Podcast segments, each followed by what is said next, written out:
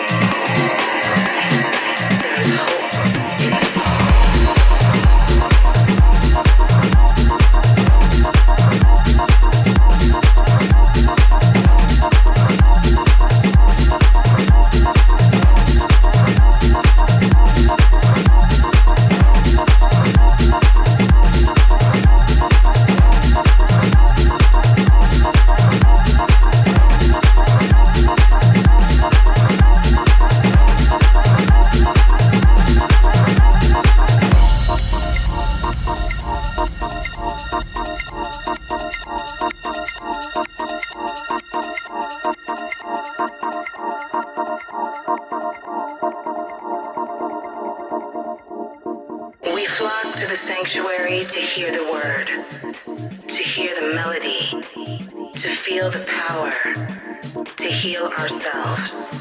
There is resolution in the sound. There is hope in the song. There is hope in the song.